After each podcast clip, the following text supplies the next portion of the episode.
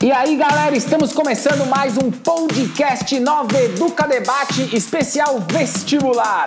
Um programa em parceria com o Brasil Escola, o lugar perfeito para você que está querendo entrar numa grande universidade, é, realizar seus sonhos. Lá tá cheio de conteúdo, um monte de coisa para te ajudar aí bem em todas as provas e nos vestibulares que você vai enfrentar na sua vida. Para conhecer, digita lá brasilescola.ol.com.br ou mesmo no Google, Brasil Escola, vai ser o primeiro link que vai aparecer para você. Entra lá e confere os conteúdos. O podcast Nova Educa Debate é produzido pela consultoria Nova Educa, aonde você pode encontrar todo o nosso canal no Spotify, Apple Podcast, Deezer ou no nosso site www.consultorianoveduca.com.br barra podcasts com S no final. Nosso conselho, e até para ajudar a gente, segue nas mídias sociais. Você tem Facebook e Instagram. Digita lá em cima na busca Brasil Escola e digita depois Consultoria Nova Educa. Segue os dois canais que você vai ter muita coisa para curtir. Meu nome é Carlos Coelho, sou entusiasta da educação e trago um monte de gente aqui para você ouvir e te ajudar bastante. E junto comigo hoje, como comentarista, está a Priscila, consultora educacional. Priscila, manda um oi para galera. E aí, galera, beleza? E hoje, na nossa pauta de vestibular, focando o que é importante saber nas provas, a gente trouxe um cara super bacana para falar sobre matemática com você. Pedro, manda um oi pra galera e se apresenta pro pessoal. Fala galera, meu nome é Pedro Ítalo, sou professor de matemática, professor de matemática do Brasil Escola e estou aqui para dar altas dicas para vocês sobre vestibular. Bora lá, Carlos! Galera, aguenta a nossa vinheta que hoje vai ser show negócio. Aguenta aí que a gente já volta. Nova Educa Debate Vestibular um espaço para professores ajudarem alunos a superarem esta fase da sua vida. Galera, voltando para as nossas perguntas, para iniciar os nossos questionamentos. Priscila, para dar o start, sai você aí com a primeira pergunta. Legal. Oi, Pedro, tudo bem? Eu queria que você contasse para a gente qual é o conteúdo mais importante de matemática nos vestibulares. Oi, Priscila, tudo ótimo. Então, nós temos aqueles conteúdos que são muito comuns em todos os vestibulares. Então, você que está nos ouvindo, já prepara para você anotar esses conteúdos e não perder o foco. Olha só, nos bons vestibulares, com certeza, cai geometria analítica, geometria plana, geometria espacial. Nossa, só geometria? Não, tem a parte de álgebra também. A parte de funções e a parte de análise combinatória e probabilidade. Então vamos recapitular? Geometria analítica, geometria plana, dentro dessa geometria plana é muito importante você ficar alerta com trigonometria, tá? Geometria espacial, função, análise combinatória e probabilidade. Os bons vestibulares, com certeza, cairão alguma questão relacionada a esses conteúdos que eu disse para vocês. Pô, aí eu queria já te botar uma, uma emenda aqui. Esses conteúdos o aluno ouve, ele aprende quando? Ele, ele aprende espalhado durante o ensino médio, no fundamental, ou tem específico? Olha, a geometria ele vai aprender mais no terceiro. Como é que organiza esse processo para o aluno ele olhar agora e falar, aprendi isso em que fase da minha vida?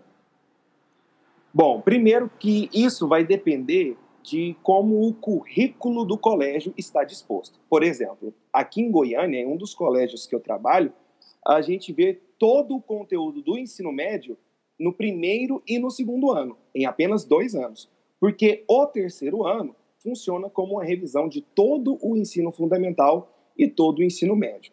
Mas pensando no cronograma básico, a maioria dos vestibulares cobram os assuntos que nós vemos no ensino médio. É claro que o ensino fundamental, então, não importa? Não, não é isso que eu estou dizendo. Eu estou dizendo que a maioria dos conteúdos cobrados são do ensino médio, sendo que, para você dar conta desses conteúdos, os conteúdos do ensino fundamental são base. Então, por exemplo, quando você começa a estudar no primeiro ano do ensino médio, você vai ver teoria dos conjuntos e funções. Então, observe que funções já está no primeiro ano do ensino médio. Geometria analítica, dependendo do, do colégio que você for estudar, você vai ver isso apenas no terceiro ano do ensino médio. Mas aqui em Goiânia, né, dependendo de, do lugar que você estiver, você pode ver também no segundo ano do ensino médio. Então, esses conteúdos, Carlos, eles vão ver durante o ensino médio.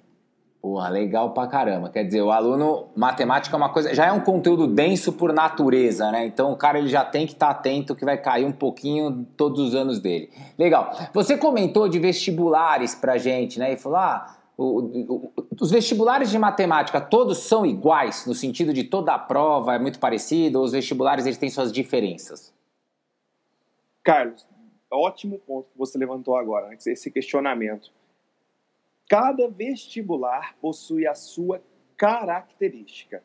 Né? Nós temos, por exemplo, o vestibular da USP, né? da, da, da Unicamp, da UFO, aqui de Goiás nós temos a UEG, por exemplo, e cada um desses vestibulares possui um formato de prova, um tipo de questões. A gente pode observar que nas provas é, da FUVEST, né, que, que é a prova da USP, no caso, são, com, são provas muito conteudistas. E se a gente já cair ali para que, questões um pouquinho ali da UFO, nós temos questões que não são tão conteudistas quanto as da FUVEST, né? Então, cada vestibular que você for olhar, ele tem uma característica. Esses conteúdos que eu disse há pouco para vocês é uma característica comum dos vestibulares. Então, o que eu aconselho para o aluno é que se ele, ele tem que se tornar especialista naquele vestibular que ele vai fazer. Por exemplo, se ele vai fazer apenas a FUVEST, então ele tem que se tornar especialista naquela que, naquele tipo de questões que a FUVEST exige. Se o foco dele é apenas o Enem, então ele tem que se tornar um especialista naquele tipo de prova, um especialista no Enem. E como que você se torna especialista? melhor forma que tem é analisar as últimas três, cinco provas daquele vestibular que ele tem desejo de fazer. Ah, então quer dizer, a sacada é tem que fazer simulado pra caramba para você poder ir pegando a manha de como é que a matemática entra dentro da prova. Pegada é essa. Exatamente, né? É, tem, que, tem que treinar. Matemática você não aprende apenas ouvindo ou fazendo algumas questõezinhas fáceis ali do livro. A ideia é você treinar, treinar, treinar, e para treinar você tem que treinar em cima daquela prova que você vai fazer. É, matemática deve ter muito de prática, né? Você precisa praticar para ficar bom no negócio. Não é só ler um texto e falar estou pronto para a prova, né? Em outros conteúdos você consegue ir mais nessa pegada. Deixa eu jogar uma aqui. Você me falou, tem matemática normalmente é um dos é o principal conteúdo, né? Junto com português em todas as provas dificilmente você vai encontrar um vestibular que não vai ter matemática. Né? Dificilmente não, é impossível, não faz sentido ter um vestibular sem matemática. É, o que eu queria que você coloque, as provas elas têm níveis de dificuldade ou todos têm... Como é que você vê o vestibular no Brasil? Eu queria que você colocasse o Enem nessa história. Se o Enem é igual a todos os vestibulares, dos mais difíceis, o Enem, como é que isso funciona? É, perfeito isso aí, né? Como eu disse, existem vestibulares mais difíceis do que outros vestibulares. Por exemplo, é impossível você comparar a prova da Unicamp com a prova da Unemat, por exemplo, que é a Universidade Estadual do Mato Grosso. É impossível você comparar esses dois tipos de prova. Por mais que sejam cobrado o mesmo conteúdo nas provas, na prova da Unicamp você vai encontrar um grau de dificuldade muito maior do que a prova da Unesp, da Unesp ou a prova da Unemat, né, como eu citei agora há pouco. Por isso que é a importância do aluno treinar as provas anteriores. Agora, quando nós entramos no universo do Enem, a gente chama isso matematicamente de conjuntos disjuntos. O que, que, é um, que, que são conjuntos disjuntos? São conjuntos que não possuem intersecção. Talvez eu esteja falando grego ainda, mas são conjuntos que não possuem nada em comum a prova do Enem ela é um pouco isolada desses outros vestibulares tradicionais. Por quê? Porque a prova do Enem ela não é extremamente conteudista como esses outros vestibulares.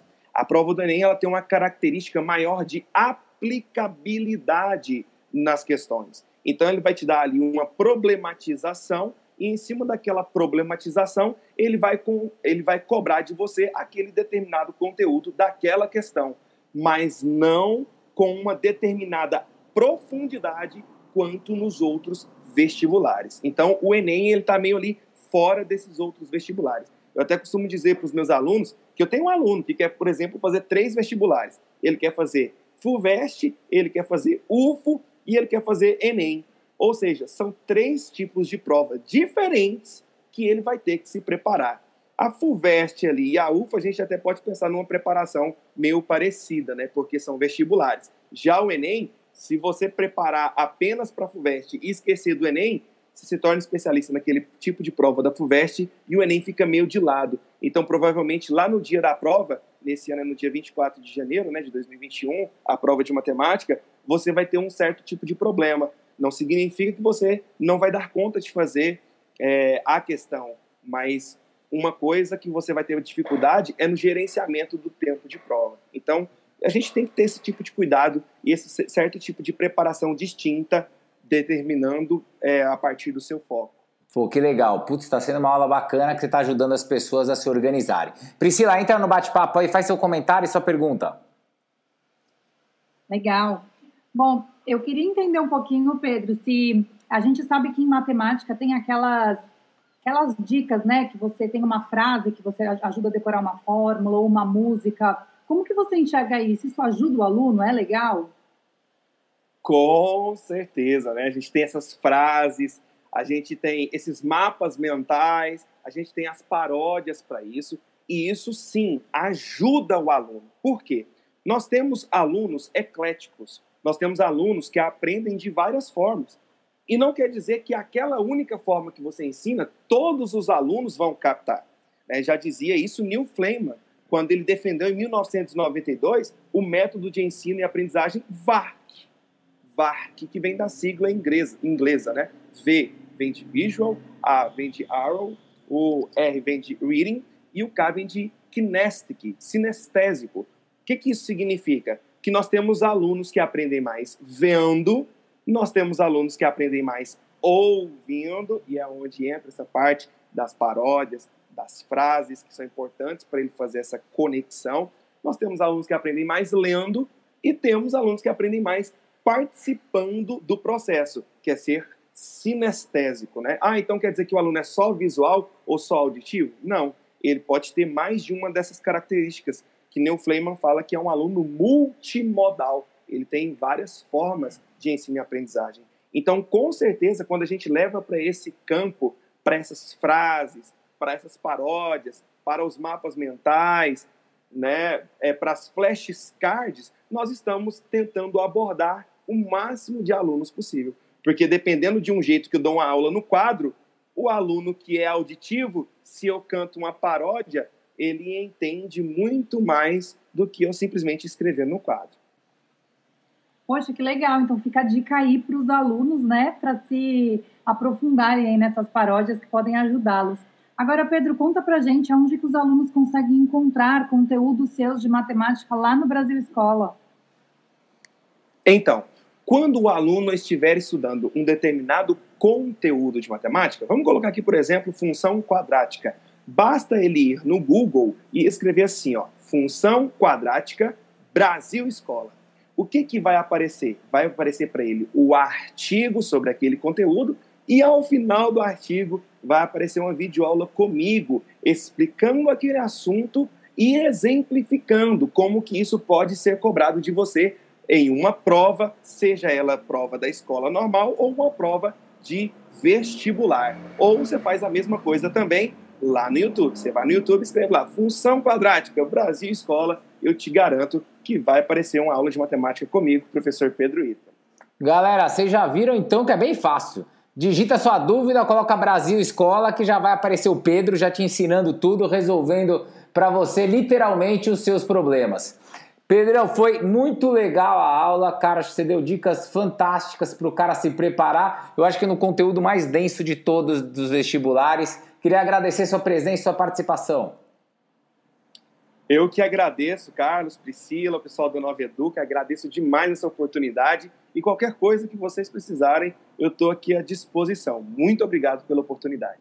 Valeu, Pedrão. Galera, e você que tá aí, pô, quer entrar num grande vestibular, quer ir bem na prova de matemática, quero realizar meu sonho numa grande universidade, não esquece, www.brasilescola.ol.com.br, entra lá que tem tudo. Vai ter o Pedro e tem muito mais conteúdo para você.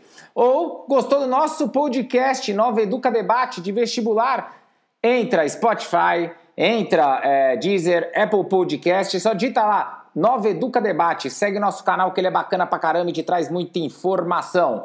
É, tem o nosso site também, www.consultorianoveduca.com.br barra podcasts com S no final. E para fazer sempre aquele agrado, entra nas mídias sociais. Brasil Escola, Consultoria Nova Educa, Facebook e Instagram. Segue lá que isso ajuda a gente e ainda vai ter muita informação para você. Priscila, queria agradecer a sua participação.